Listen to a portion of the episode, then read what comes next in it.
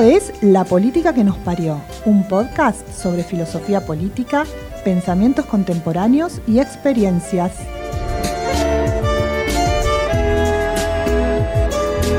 El lado B del recorrido político de Maricele Checoin.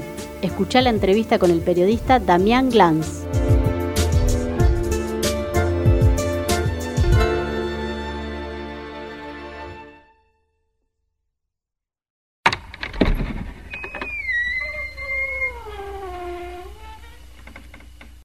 Maricel, la coalición cívica se ha propuesto ser un partido que se aleje de los extremos.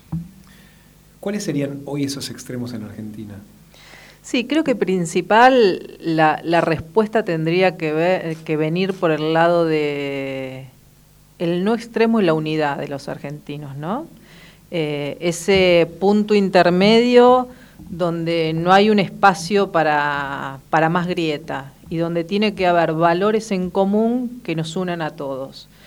Eh, ahí nosotros podemos como volver a nuestra base fundacional en el contrato moral, que lo decimos de una, Lilita lo dice de una manera muy sencilla, pero muy sencilla, que es no mentir, eh, no robar y no votar contra los pobres. ¿Qué podría ser esa parte de ese, contrato moral? Es eh, basta relato, acá tiene que haber lugar a la verdad, la verdad es sanación, la verdad es amor, una palabra muy, muy extraña en la política y que además si, si lo dice una mujer por ahí es visto con un sesgo masculino, ¿no? Eh, como que solo las mujeres podríamos hablar de esto, ¿no?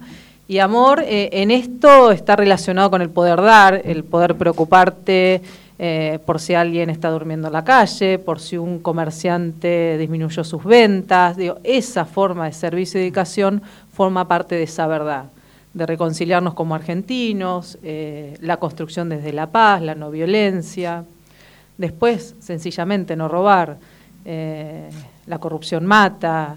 Eh, todo aquel que ejerce la, función pública, la premisa principal tiene que ser el otro, el gestionar bien y cuidar de los impuestos que pagamos todos los argentinos, ¿no? Algo tan sencillo como no quedarte con lo ajeno. ¿no?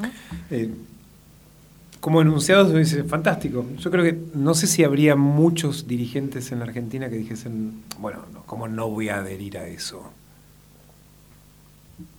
Exactamente, el tema es que después eso va guiado por las prácticas, ¿no? que es el gran desafío que uno tiene al momento de, toda construcción política o en la vida privada. Eh, los desafíos de donde no eh, de donde no ser ese, ese sincero con vos mismo incluso, y que es un salto a la sociedad. La sociedad es el reflejo de lo que es uno mismo, ¿no? Entonces me parece que la nueva Argentina, que, es eso que vos decís, bueno, cómo salimos de esos extremos, tiene que ver incluso con una mejora individual, que esta pandemia, eh, todos aquellos que, que hayamos podido generar un proceso de reflexión, digamos que el tiempo o si querés, las ideas no nos hayan abrumado, la cotidianidad no nos haya abrumado, o si nos abrumó, nos dio una posibilidad de pensar algo, eh, tenemos que ver que, esa salida es por arriba. Y esa salida se, construye sí o sí por fuera de las grietas. Las grietas le han hecho mucho daño a los argentinos. Pensate, digo, cualquiera de nosotros, antes de la pandemia, un domingo en familia. ¿Qué temas podías hablar y qué temas no? Sí, sí, el menú estaba acotado. Estaba acotado, pero además antes vos en la mesa familiar podías discutir de ideas políticas sí que eso implicara un enfrentamiento con el otro. Sí, sí, de anular al otro. Claro, entonces eso me parece que eh, es lo que tenemos que construir. Los jóvenes tienen mucha responsabilidad en esa Argentina que viene, porque tienen una plenitud mental distinta, eh, porque los temas que, les preocupa son temas que, nos unen eh, incluso transgeneracionalmente, el tema del medio ambiente, el tema de los derechos de la mujer, eh, el empoderamiento, hay muchas de estas cosas, la sustentabilidad, cómo vivimos en nuestras ciudades, cómo vamos siendo un consumidor más responsable. Creo que los jóvenes pueden ayudarnos a, que esa Argentina salga de la grieta y podamos prosperar. Entiendo que al definir lo que los otros no hacen, eh, incluye la idea de que evidentemente hay un otro que roba, un otro que miente. Sí, no sé si tan necesariamente puesto binariamente así, ¿no? Eh, me parece que habla más de, un compromiso de, hacia adelante de, qué cosas sí, qué cosas no. Y, en eso también pasa como con una etapa, a ver, como fue incluso Nelson Mandela en su en, cómo reconcilió Sudáfrica, ¿no? Hay algo de que hay que trabajar, que tiene que ver con un trabajo muy interno, incluso de la política, de poder avanzar hacia adelante, pero con algunos límites, esto sí, esto no, esto sí, esto no, y uno va a convivir eh, con gente que piense distinto, no hay otra forma de generar algo si vos no te permitís escuchar al otro y, repensarte, porque la verdad revelada no, no existe, ¿no? Eh, evidentemente, sí, unidad, o sea, encontrarse en el espacio con el otro, uno tiene la sensación cuando escucha a dirigentes de distintos espacios de la unidad, siempre es dejando afuera a un otro que suele ser el adversario más claro, que es el que se lo acusa de todos esos males que uno quiere dejar afuera, con lo cual siempre queda excluida la idea de unidad cuando uno mismo la enuncia.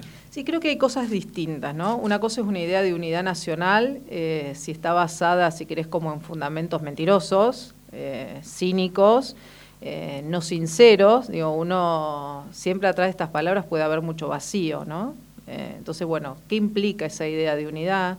¿Qué implica lo que estás dispuesto a cambiar? ¿Qué implica cuál es el, aporte que, vas a dar? Y, siempre hay adversarios en, política, pues si no hubiera uniformidad y hubiera un solo pensamiento. Y creo que lo que enriquece la democracia, incluso a los espacios políticos, es esa posibilidad de discusión. Y en Cambiemos vaya que la hay, ¿no? Eh, que me parece que es lo rico que tiene eh, como construcción política.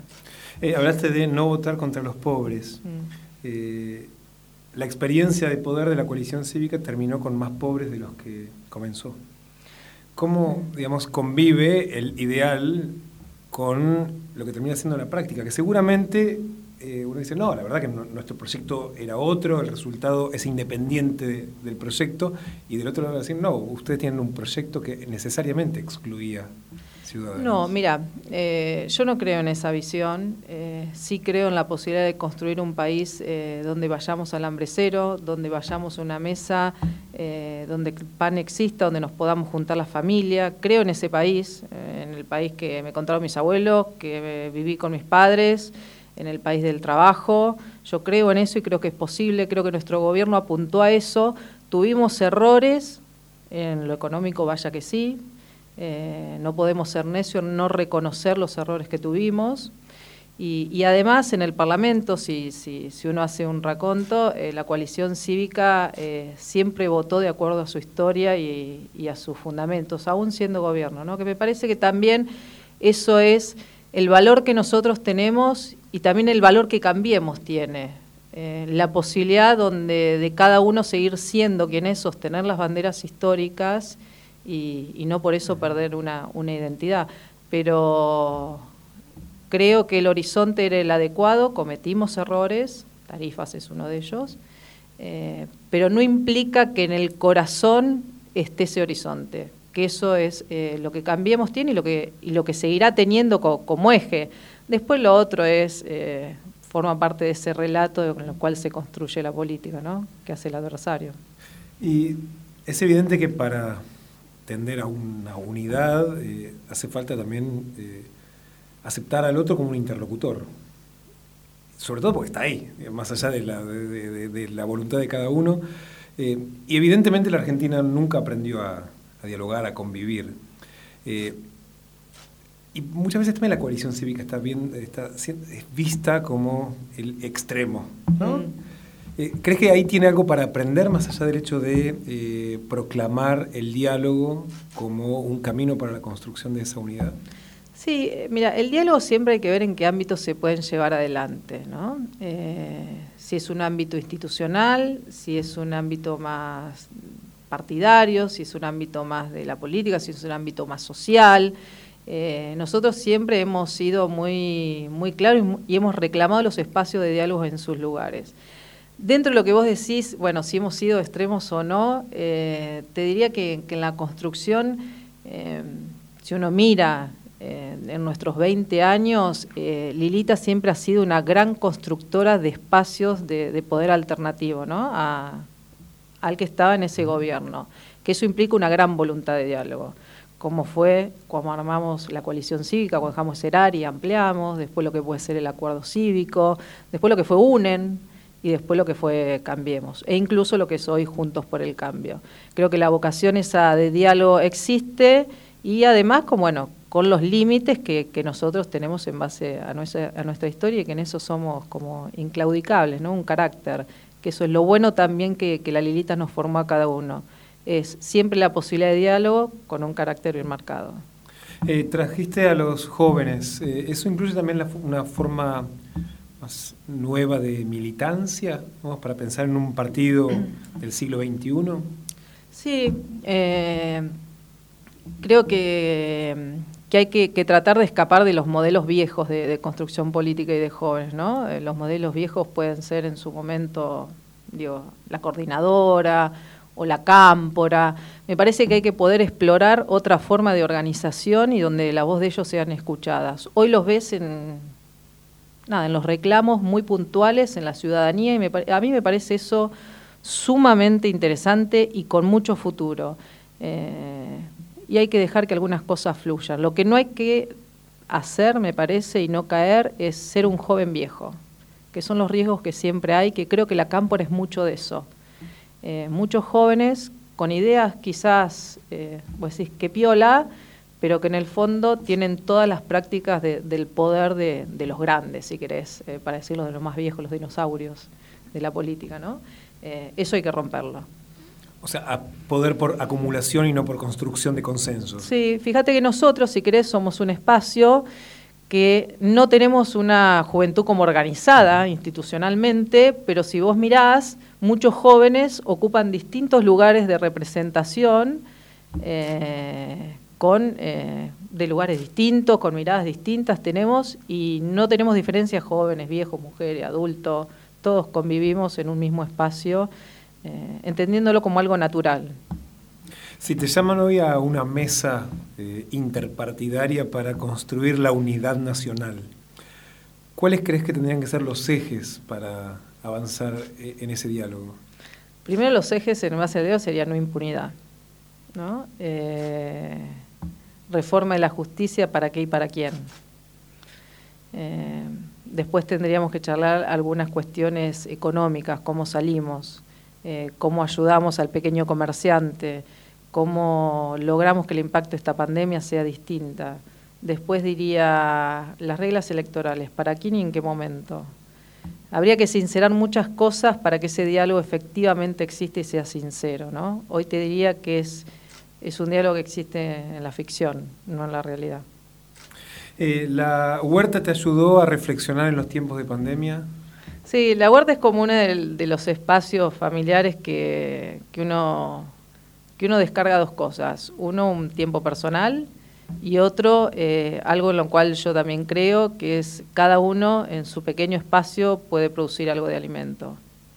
Eh, puede tener sus aromáticas, puede tener su tomate para hacerse una ensalada, puede tener su lechuga, eh, ir generando esa, esa cultura de, de, que algo nos podemos autoabastecer. Es un cambio de, si querés, de práctica. lo hago con mi nene tratando de que como a verduras. El resultado a la vista no está muy, todavía estamos en un camino, pero tiene como, como eso, ¿no? Como ese, como ese objetivo. Eh, trajiste la cuestión electoral, que es uno de tus temas. Eh, seguimos discutiendo en la Argentina las mismas cosas hace muchísimos años, incluso habiendo hecho varias reformas electorales. ¿no? Eh, hay una sensación de desconfianza entre lo que se vota y lo que se elige, mm. en el modo en que lo hacemos. Eh, ¿Cuál crees que debería ser la agenda urgente de la reforma electoral y cuál es el margen que hay? Sobre todo porque terminamos siempre discutiendo cosas electorales en momentos electorales. Bueno, ese es el gran error que tenemos, ¿no? Discutir las cuestiones que, son importantes desde una mirada de lo urgente y de acuerdo a intereses.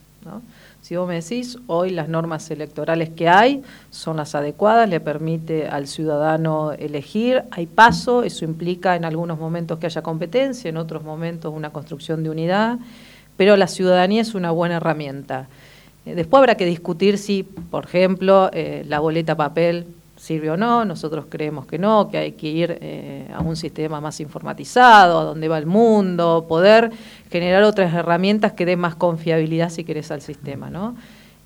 Pero hoy hablar de reforma electoral es más especulativo que otra cosa, pero bueno, el Ejecutivo es el que pone los temas, tiene la mayoría y después a, Junto por el Cambio tiene su posición y nosotros como coalición cívica, obvio. Eh, ahí, hablando de mayorías, eh, desde el 83 para acá, eh, nunca un partido no peronista pudo construir mayorías absolutas, mm. particularmente en el Senado. Es decir, que evidentemente hay un diseño institucional también pensado para alguien. ¿no? Vos decías, una reforma electoral para quién.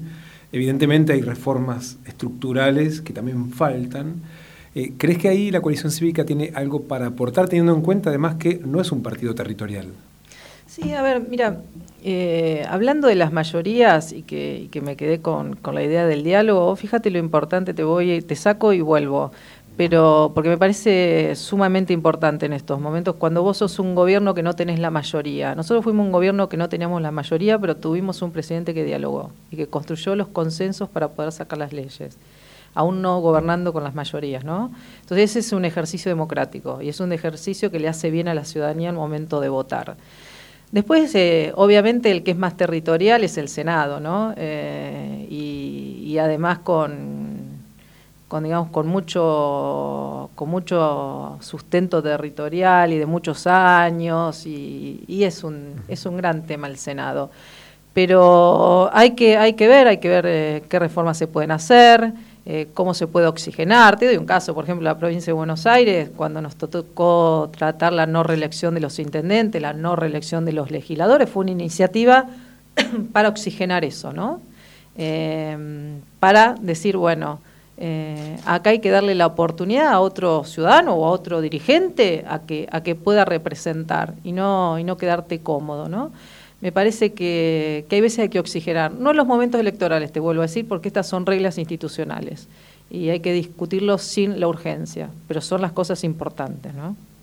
Eh, de todos modos, también hay reformas que en algún momento prenden y después también quieren ir para atrás. Mira, yo eso es cierto, puede suceder, pero mm, creo que hay una respuesta que después cada uno tiene que responder en lo individual es vos qué harías.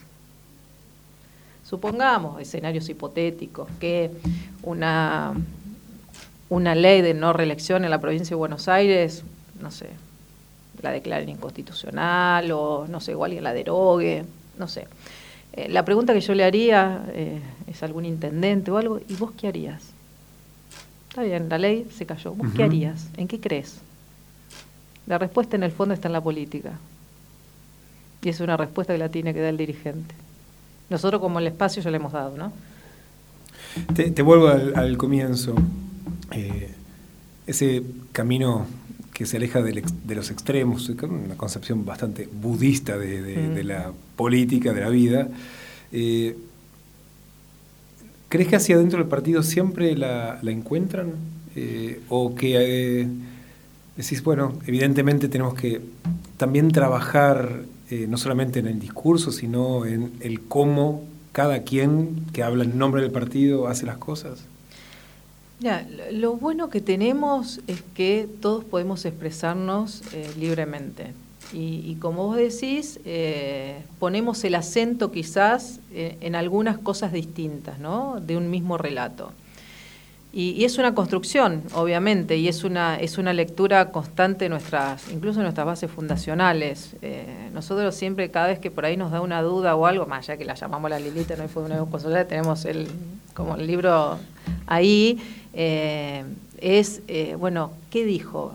¿No? Vemos un discurso, ¿qué hicimos? Me parece que ese es un ejercicio constante y más en los momentos críticos, en los momentos de mucha confusión es donde uno más calma tiene que tener y volver, eh, y volver siempre al origen. Y, nuestro, y nuestra esencia y, y nuestro nacimiento está como eje en el humanismo. Y cuando tiene el eje en el humanismo no hay extremos. Y para terminar, ¿te sentiste alguna vez que estabas por tocar la banquina? Pensando en la política, ¿no? No, vos sabés que no. Eh, si lo que puedo decirte es que yo tuve responsabilidad siendo muy joven, ¿no? Y siendo mujer. Y casi siempre en la provincia de Buenos Aires, ¿no? Y, eso por momentos fue desafiante y te diría, no la banquina, quizás por momentos en, el Parlamento me sentía como, me acuerdo de mi primer discurso, que, que la Lita me había dado un consejo, me dijo que no pase mucho sin que hables. Dice, porque el Parlamento, viste, te, es como, como un monstruo, ¿no? Existe, te puede anular. Y yo le tomé el consejo ese y dije, me mando. Había sido la crisis del campo y dije, yo me mando, voy a hablar de Cristóbal López, de los oligarcas del juego, de la corrupción. ¿Sabes cómo temblaba, no? Porque ahí estaban los que, en serio, en la provincia de Buenos Aires, en ese momento estaban los que tenían peso territorial en el PJ. Y me mandé, claro. Dije todo lo que pensaba y tuve respuestas, obviamente. Y en esos momentos es cuando vos medio te sentís, bueno, es la soledad de uno mismo y la construcción de uno mismo y en lo que cree, ¿no? Y, me pasó muchas veces, incluso alguien que compartió una banca más abajo se dio vuelta y me miró y me dijo, ay, tan bonita hasta que hablas. Y yo dije, bueno, y pedí retruco y le contesté otro más, y me entendés, y dije, bueno, eh, acá o te, te parás y mostrás autoridad o creen que sos joven y mujer y te llevan puesto. Y en eso la Lilita nos formó bien. ¿no? En, un carácter y en un momento donde hay donde tenés que ser inflexible en lo que crees para sostener hacia adelante. Gracias, Maricel. No, gracias a vos.